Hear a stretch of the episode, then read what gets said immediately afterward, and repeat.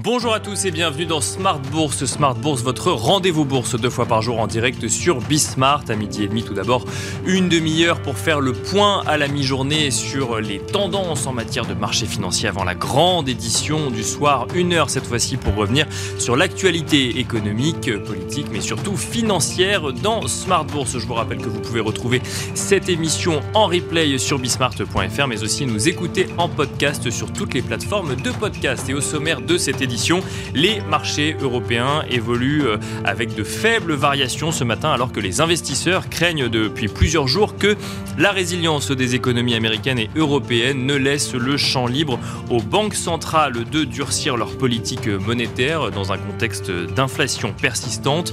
La publication de l'indice PCE Core euh, aux États-Unis pour le mois de février nous donnera une pour le mois de janvier pardon nous donnera une indication supplémentaire sur le sujet euh, cet après-midi. Le consensus s'attend à une progression donc de l'indice PCE, mais dans sa version corps de 0,4% en mensuel et de 4,3% en annuel, après les CPI publiés la semaine dernière, qui montraient déjà une résistance de l'inflation aux États-Unis. À noter également que cela fait aujourd'hui pile un an que la guerre entre la Russie et l'Ukraine a débuté, avec comme impact pour l'économie et les marchés une accentuation des tensions inflationnistes, notamment en matière d'énergie euh, sur le sol européen. On note ce matin que le pétrole évolue au-dessus des 83 dollars pour le baril de Brent, tandis que le WTI oscille, lui, autour des 76 dollars. Du côté des entreprises, Saint-Gobain évolue en tête du CAC 40 aujourd'hui, porté par des résultats au-delà des attentes en 2022, avec notamment un résultat opérationnel en progression de plus de 18% pour atteindre un record à 5,34 milliards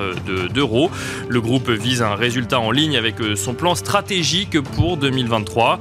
Les valeurs industrielles dans leur ensemble sont d'ailleurs plutôt bien orientées euh, ce matin, alors que Bouygues a lui aussi un peu plus tôt cette semaine euh, fait état de bons résultats en 2022, tout comme Stellantis qui a annoncé il y a deux jours un résultat net record sur la période. Des résultats qui pourraient venir accréditer peut-être le scénario d'un moment Europe sur les marchés notamment pour l'élément value de la cote. Nous en parlerons dans un instant dans Smart Bourse, puisque nous ferons euh, d'ailleurs un tour d'horizon global des enjeux de marché dans quelques instants. Ce sera l'occasion de dresser notre euh, traditionnel tableau de bord des marchés avec euh, nos deux experts. Pierre Miramont, tout d'abord responsable analyse fonds et portefeuille modèle chez Cantalis, reviendra sur les flux de marché en ce début d'année 2023, tandis que Bertrand Lamiel, directeur de Ports en Part Gestion, nous détaillera sa météo des marchés pour le début de l'année. On se retrouve tout de suite.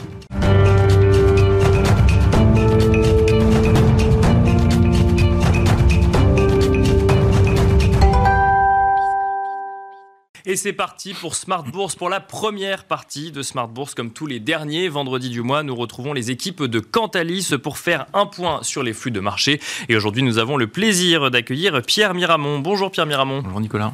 Bienvenue dans Smart Bourse. Je rappelle que vous êtes responsable analyse fonds et portefeuille modèle chez Cantalis. On va regarder un petit peu euh, ensemble euh, l'évolution des flux depuis le début de l'année avec un focus sur le mois de février. Quelle est la dynamique que vous constatez depuis le début de l'année 2023, Pierre Miramont alors pour faire un bilan préliminaire sur ces flux de collecte en 2023, on peut regarder un petit peu historiquement sur 4 ans ce qui s'est passé.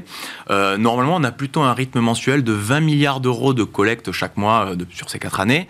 Euh, depuis le début de l'année, on est autour de 45 milliards d'euros de collecte. Donc finalement, 2 fois 20, on est, on est plutôt dans la moyenne.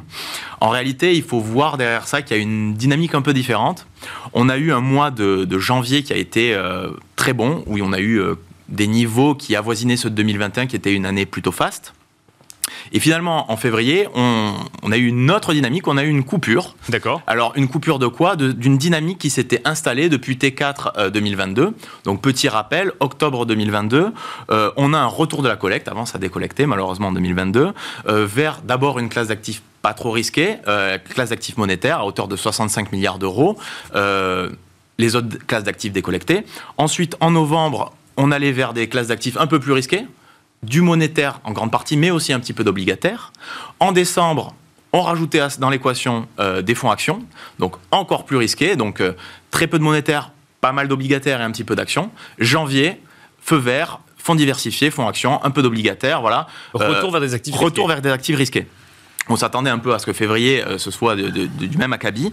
Eh bien non, euh, février, il y a le moteur est encore chaud et pourtant euh, c'est quasiment neutre. On a un milliard d'euros de collecte sur le mois, ce qui est ce qui est un epsilon, c'est rien du tout. Donc en moyenne, finalement, on reste sur la moyenne de l'année, mais euh, derrière, ça traduit deux réalités différentes. Finalement, un enthousiasme sur le mois de janvier qu'on ne retrouve pas sur le mois de février. Exactement. Le mois de, janvier, le mois de février était un petit peu particulier, euh, mais à l'intérieur de cette quasi-neutralité de la collecte, en fait, on, voit qu'il y a euh, quand même que se dessinent quelques, quelques tendances. tout d'abord, l'obligataire a continué de collecter. Il y a eu 7,25 milliards d'euros de collecte sur l'obligataire quand la plupart des stratégies, actions diversifiées, etc., ont décollecté. Donc ça, c'est un premier élément. Et euh, il faut voir derrière ce, comportement une situation d'entre-deux. En fait, il y a deux dynamiques derrière ça. La première, c'est que euh, le monétaire a continué de décollecter en faveur de l'obligataire, puisque la prime de risque était plus intéressante sur cette dernière classe d'actifs. Et donc, on a continué à chercher un petit peu de rendement sur cette classe d'actifs. Euh, d'ailleurs, dans cet obligataire, on remarque certaines tendances intéressantes aussi. Géographiquement, les investisseurs vont plutôt s'orienter vers du global, du diversifié, mm-hmm. ou du, du marché local, du européen. Et en type d'émetteur, ils vont plutôt avantager du crédit euh, ou plutôt aller également sur tout type d'émetteur. Donc voilà, il y a un côté soit des convictions très précises, soit diversification de, son investissement. Donc ça, c'était la première dynamique, Bien sûr, du monétaire vers l'obligataire. Deuxième dynamique, on en parlait à l'instant, c'est on coupe les, vannes sur les actifs risqués. Euh, et ça, Comment on peut l'interpréter? Ben, Il y a eu une sorte de volte-face, en fait. Euh, après un mois fast en janvier, euh, les investisseurs particuliers, les investisseurs professionnels étaient revenus sur ces classes d'actifs risqués en se disant finalement, on n'a pas envie de rater le rallye 2023 euh, qui est promis. Oui, il y avait une sorte d'effet FOMO presque. On comprenait pas trop pourquoi ça partait aussi fort et donc euh, exactement. D'un seul, tout le monde a voulu en profiter. On parle de pic d'inflation en fin d'année 2022. On parle de, dynamique de désinflation. Les chiffres économiques sont un petit peu décevants. Du coup, on se dit, bah, les banques centrales vont quand même pas euh, encore plus en, mettre de trop. Ça risquerait de, de, voilà, de couper, de couper court à l'économie. Finalement, on arrive en février. Les chiffres économiques sont plus si mauvais que ça. Euh, là, il y a quelques jours, euh, on a le compte-rendu du FOMC qui nous dit euh, bah, potentiellement il pourrait avoir une hausse de 50 points de base de plus si les données économiques étaient bonnes. Donc le marché... C'est ce que semblent montrer les premières statistiques. Voilà. Donc, il y a une inquiétude. Exactement. Le marché se dit, eh ben, retour au scénario d'incertitude, peut-être plus de tightening, peut-être moins de liquidité, moins d'emprunts, etc. C'est forcément en défaveur des classes d'actifs les plus risquées. En plus de ça, on a eu un beau rebond en janvier, donc c'est peut-être l'occasion aussi pour certains investisseurs de reprendre euh, un petit peu de profit sur, ces placements. Et on le voit hein, sur les marchés US, on a eu quelques jours de, de déconvenus, on en parlera certainement après. Sur les émergents, pareil, il y a eu une déconvenue, en plus avec un dollar qui s'est renforcé.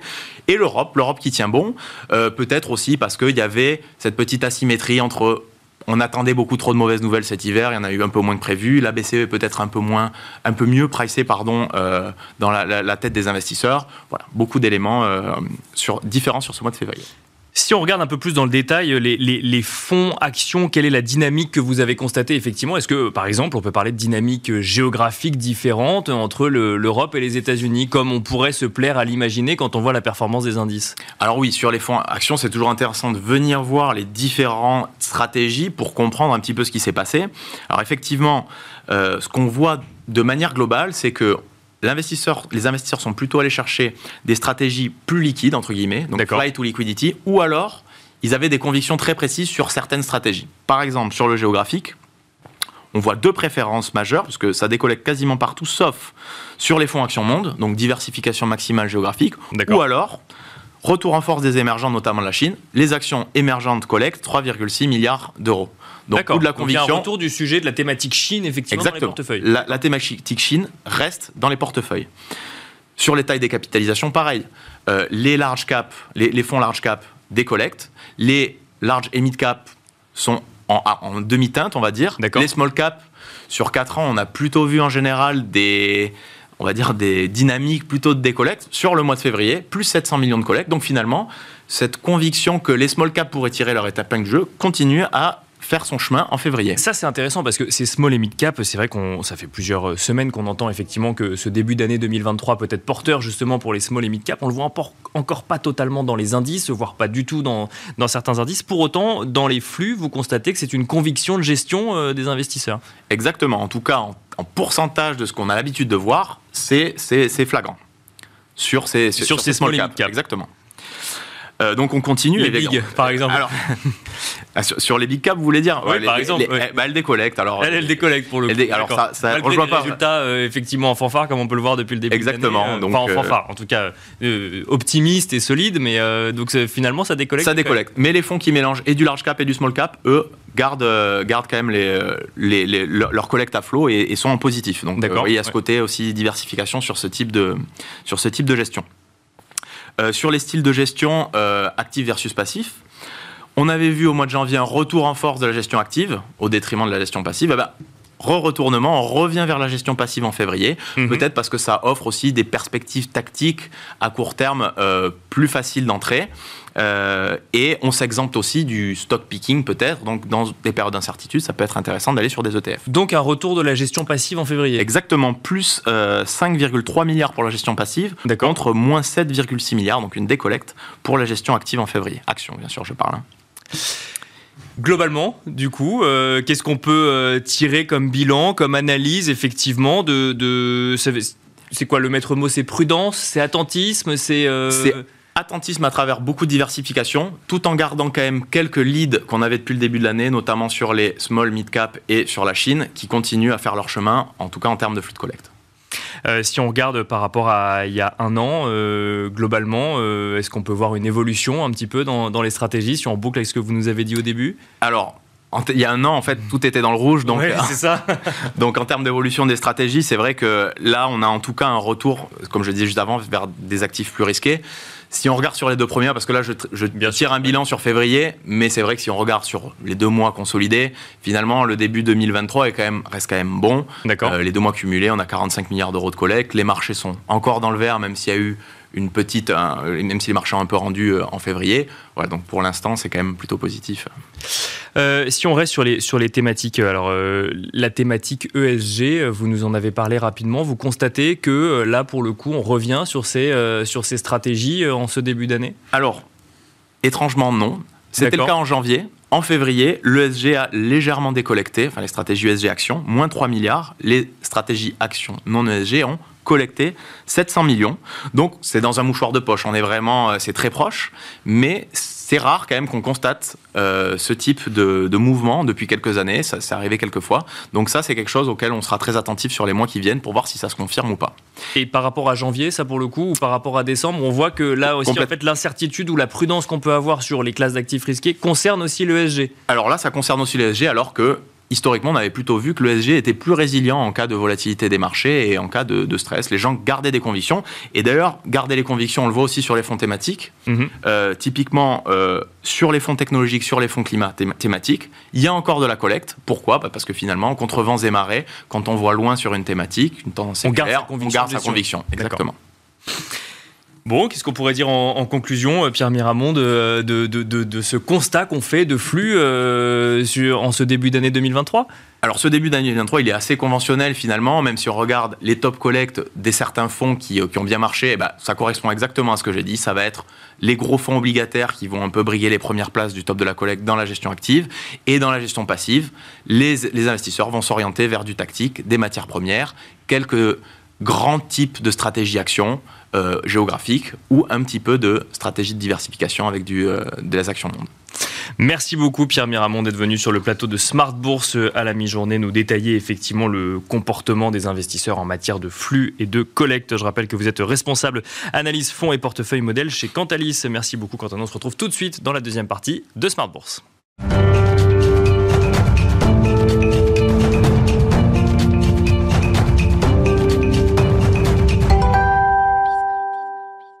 Et c'est parti à présent pour la météo des marchés avec Bertrand Lamiel, directeur de Ports en Part Gestion. Bonjour Bertrand Lamiel. Bonjour Nicolas.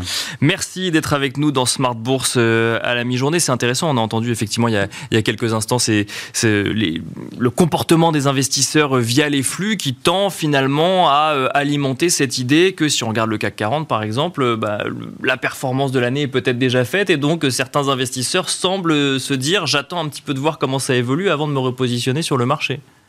Bah, On avait euh, donc sur le mois de janvier, je crois qu'on est à 9% de performance. Donc oui, on a déjà fait sur un mois quasiment la, performance idéale d'une année. Donc voilà. La performance attendue d'un certain nombre de, gestionnaires, ouais. quand on arrive en février, on a les publications. Donc là, ça a été scruté. Et là, le comportement des investisseurs sur, les sur, les, sur les publications, euh, il a été relativement conforme à ce qu'on pouvait en attendre, c'est-à-dire que euh, les sociétés qui étaient plutôt bien orientées euh, dans, notre, dans notre modèle, donc avec des bonnes notes en termes d'accélération, ça s'est plutôt bien passé pour elle. D'accord. Et inversement, celles qui étaient encore euh, en difficulté, euh, généralement, ça s'est sanctionné par euh, des, des, baisses le jour de la publication et des baisses souvent plus fortes que l'indice qui, si lui-même baissait ce, ce jour-là. Donc globalement, les investisseurs sont restés assez cohérents. ce qu'on observe, c'est qu'il n'y a pas beaucoup de redistribution des cartes sur le, le palmarès des secteurs qui sont bien orientés. D'accord. Donc on reste toujours avec le luxe. Bon, ça a pris un petit peu de bénéfices, mais à peine on sent que tout de suite il y a des investisseurs qui reviennent, toute baisse est mise à profit pour revenir sur, le, sur la thématique. Euh, l'industrie qu'on a vu arriver quasiment le plus tôt dans la recovery à partir de septembre confirme, et les résultats sont là pour le confirmer. Vous le citiez tout à l'heure, euh, là on a plutôt des, publications euh, qui sont très bonnes. C'est assez contre-intuitif parce qu'effectivement, on le voit, l'inflation, bah, le sujet, il est loin d'être derrière nous. On a encore des, des véritables questions là-dessus. La guerre en Ukraine, c'est pas terminé. Les taux, ils continuent de monter. Donc en fait, il y a beaucoup de vents contraires qui auraient pu laisser à penser que les publications n'étaient pas bonnes. Mais Bien non seulement les publications sont bonnes, avec euh, des, chiffres d'affaires qui sont au rendez-vous, voire qui battent les attentes, euh, des marges qui restent bien, voire euh, supérieures, aux attentes. Donc ça, c'est plutôt des, des bonnes nouvelles. Et surtout, pour certains, des, perspectives sur 2023 euh, qui sont revues à la hausse et, des résultats qui, convainquent les investisseurs. on voit qu'effectivement, que dès qu'une valeur industrielle publie des résultats optimistes, euh, ça se retraduit directement dans son cours de bourse. Exactement. Et donc tout ça, ça fait un cocktail qui est, qui est plutôt bon et qui fait que les, industriels ont continué à tirer. Et euh, il y a un autre secteur, enfin c'est un sous-secteur qui continue à se distinguer dans la technologie. Donc la technologie, c'est en berne. Hmm. Donc euh, en Europe, la technologie, c'est essentiellement des, des sociétés du service numérique, Capgemini par exemple ça reste compliqué. Oui, c'est plus sur ces points bas, mais on s'aperçoit que ça reste compliqué et que les investisseurs ils boudent un peu les résultats qui, somme toute, sont quand même plutôt, euh, pas mal. Bien sûr, si on regarde Worldline ou euh, Capgemini, oui. c'est pas ça qui est, mis en avant. C'est le sous-secteur des semi-conducteurs. D'accord. Euh, et d'ailleurs, quand on regarde aux États-Unis, ce qu'on appelle les généraux, c'est-à-dire les Alphabet, Apple, Amazon, Meta, enfin les, méga, les méga caps de, de, de l'indice elles sont toutes en difficulté. Elles ont certes fait des rallyes, mais elles restent coincées sous des moyennes mobiles 200. Enfin, globalement, c'est pas très beau à voir et c'est ça qui explique que le S&P et le Nasdaq n'arrivent pas véritablement à accrocher la hausse aussi fort qu'on le fait en Europe. Il y en a une qui se distingue là-dedans, c'est Nvidia. on a eu les publications et ça confirme. Et en Europe, on a eu euh, les publications sur BE Semiconducteurs, on a eu les publications sur Melexis, sur Elmos. Voilà, tous les semi-conducteurs qui sont plutôt axés sur euh, le, service aux, entreprises, donc euh, plutôt cycliques versus ceux qui sont sur les ordinateurs et euh, les téléphones, donc plutôt consommation. Euh, donc euh, les semi-cycliques se comportent bien et c'est le seul segment dans la tech qui, qui a véritablement passé le cut et qui continue après les publications à le faire. Euh, vous l'avez mentionné, effectivement, le, le, S&P ou le Nasdaq ont du mal à repartir en ce, euh, en ce début d'année. On a même presque l'impression que les marchés européens sont partis sans, hein, quelque part. Oui, clairement, clairement. Euh, en, en, ce début d'année, est-ce que on peut se poser la question d'un redémarrage pour les indices américains ou c'est trop tôt? Il Enfin, il y a, y a, un tel poids. Enfin, les, les, généraux, c'est 42% du, du, du, du S&P. Donc, enfin, c'est non, du, du, Nasdaq. Du Nasdaq oui. Donc euh, voilà, euh, eux, tant qu'ils sont en panne, on n'aura pas une envolée du Nasdaq. Alors derrière, ça se comporte bien, mais quand on regarde sur le S&P, ce qui marche bien, c'est le S&P 400, mhm. euh, qui marche mieux que le S&P 100. Donc les 100 plus grosses, dont notamment ces fameux généraux, ça cale, alors que le S&P 400 est en pleine forme. Mais pour le coup, c'est des pondérations qui sont plus faibles et qui expliquent que l'indice est en retard. Là, on est pile sur une zone critique. Hein. Après une envolée, on est en train de revenir tester alors il y a tout en termes de support. Hein. Il y a l'oblique baissière, il y a la monnaie mobile 200, il y a les moyennes mobiles courtes qui se pointent. Enfin, c'est vraiment la, zone sur laquelle logiquement on devrait pouvoir attendre un rebond. Bon, il faudra surveiller ça. Et euh, pendant ce temps-là, euh, l'Europe caracole. Euh, ça fait un an, jour pour jour, que c'était le début de la guerre en Ukraine. les indices européens sont au-dessus de leur niveau, de leur niveau précédent. bien sûr, Et ça, c'est assez contre-intuitif. On pouvait se dire, c'est l'Europe qui va être le plus touchée. on a des problématiques d'approvisionnement sur les, les, matières premières, notamment enfin, gaz, gaz et pétrole alors que les États-Unis, eux, bah, sont, autosuffisants, eh bien non, en fait, globalement, ça se passe mieux, notamment du fait de cette composante indicielle. Euh, le luxe est euh, fortement pondéré, euh, notamment dans, l'indice français, et c'est ça qui, qui, marche bien. L'autre secteur qui marche bien, c'est les banques. Bien et là, pour le coup, il y en a beaucoup, et c'est des pondérations fortes sur le CAC, mais aussi sur l'Eurostock 50, alors qu'aux États-Unis, c'est une petite pondération, les, les banques. Et donc, globalement, ça explique pourquoi les indices européens vont bien. Et c'est pas grave. Juste, on en profite. c'est une bonne chose. C'est déjà arrivé. Ça peut, voilà. Rappelons que la période 2003-2007, voilà, qui était un, donc on explosait après l'explosion de la bulle Internet, on a eu un retour de la value en Europe, et l'Europe est quand même plus value que les États-Unis. Bien sûr. Et euh, sur la période 2003-2007, l'Eurostock 50 avait fait mieux que le Nasdaq, avait fait mieux que le, que le S&P 500. Donc, Là, on a eu certes des dossiers croissance qui sont revenus, mais qui n'ont pas réussi à damer le pion à, au dossier, au dossier euh, value. On continue, quand on regarde, quand on fait un long short euh, croissance value, il y a toujours un avantage à la value et qui n'est pas remis en cause. Il n'y a même pas de doute à ce sujet-là. Donc ça, ça continue comme ça et ça explique que l'Europe est bien positionnée et a priori devrait continuer. Donc profitons-en plutôt que de se demander si c'est une parenthèse ou un début de dynamique. Profitons du moment présent quelque part sur les marchés européens. Ce d'autant plus que de toute façon, pour un investisseur, investisseur européen qui sort de la zone euro pour aller acheter euh, des Nordiques, des États-Unis ou de l'Asie, il a le change contre lui. Donc il faut quand même euh, voilà, sélectionner des dossiers quand on sort de, de l'Europe qui marche véritablement bien parce que euh, le, change est contre l'investisseur européen. Et ça, c'est la grande donne qui a changé à peu près au moment où les indices se sont retournés. C'est que jusqu'à présent, on avait intérêt en tant qu'investisseur européen à aller euh, acheter des, des, valeurs à l'étranger parce qu'on avait la dynamique de la valeur et la dynamique du change. Là, c'est plus le cas du tout. Donc, il faut être plus spécifique. Et je ne serais pas étonné que prochainement, on voit revenir des investisseurs nord-américains sur l'Europe, parce que pour le coup, il y a une meilleure dynamique, et en plus, pour eux, ils ont la dynamique du change. Donc ça, peut-être, on, verra bien. Et vous signaliez aussi la, dynamique sur les, euh, les, mid et les small caps. Bien sûr. Oui, euh, c'est logique et ça fait depuis 2018 qu'on l'attend, puisque 2018, la fin de l'année avait été catastrophique et du coup, derrière, on s'est fait 2019-2020 où les indices n'arrivaient pas. Normalement, une année comme 2021, qui était une grande année boursière, euh, avec des indices big cap qui ont progressé de 20 à 25% On aurait dû voir les indices mid et small cap progresser de l'ordre de 30 à 35 On l'a pas vu. On l'a pas vu. Donc ils ont fait, c'était honnête, hein, je veux dire, mais ils étaient euh, dans la plaque à peu près. Et là, pareil, cette année, ils n'arrivent pas véritablement encore à se distinguer. Oui, c'est comme s'ils avaient été oubliés finalement du marché quelque part, comme si ça se jouait qu'avec les big, euh, avec les, grandes capitalisations. Dans les allocations, c'est clair c'est au plus bas, euh, et ça fait trois ans que c'est au plus bas. Donc sur le principe, il y a de la place pour que les investisseurs puissent revenir. Ce d'autant plus qu'en termes de croissance des bénéfices et en termes de ratio de valorisation, on a plus de croissance de bénéfices sur le segment mid et small que sur les grandes, et on a des ratios de valorisation qui sont beaucoup plus attractifs sur les mid et sur les small que sur les grandes capitalisations. Donc sur le principe, tout est, euh, tout est ouvert pour que ça puisse revenir. Pour l'instant, on voit que ça a un peu du mal. Il faut probablement que voilà, on ait une volatilité qui se calme et que des investisseurs, au bout d'un moment, considérant que sur certaines zones, on commence à être sur des niveaux de valorisation qui sont, on n'est pas tendu, loin s'en faut, mais globalement qui sont revenus dans la plaque, et qu'il y a un call value à faire sur les mid et les small, mais ça, il faut peut-être plus de temps, plus d'appétit pour le risque euh, qui, pour l'instant, euh, voilà, on voit bien, bah, vous l'illustriez, hein, la, collecte en février qui s'arrête, euh, je pense que voilà, il y, a quand même des questions qui se posent encore. Donc un potentiel de rattrapage sur les modestes en Europe, pour le coup oui, et aux États-Unis, ça marche bien aussi. D'accord. Les États-Unis, ça, marche bien aussi. Hein. Le, Russell 2000 marche plutôt pas mal. Donc on, voit là qu'il y, a, une dynamique, mais pareil, je n'ai pas les chiffres de collecte. Bien sûr, en tous les cas, sur les indices, on voit que ça se porte mieux sur les mid et les small aux États-Unis. Un, point qu'on n'a qu'on pas évoqué, euh, Bertrand Lamiel, c'est euh, les taux aux États-Unis, euh, cette, cette, fameuse courbe de taux, ces taux, ces taux longs euh, qui, euh, qui, sont orientés à la hausse aux États-Unis. Bah, États-Unis, hein. Europe, c'est orienté à la hausse. Il y a le sujet de l'inversion de la courbe des taux, Bien sûr, qui fait écrire et dire pas mal de choses sur la récession qui arrive ou autre. Donc oui, on a toujours cette, cette épée de Damoclès au-dessus de la tête. Pour l'instant, on voit que ça profite bien en Europe sur le secteur financier, notamment sur, euh, sur les banques.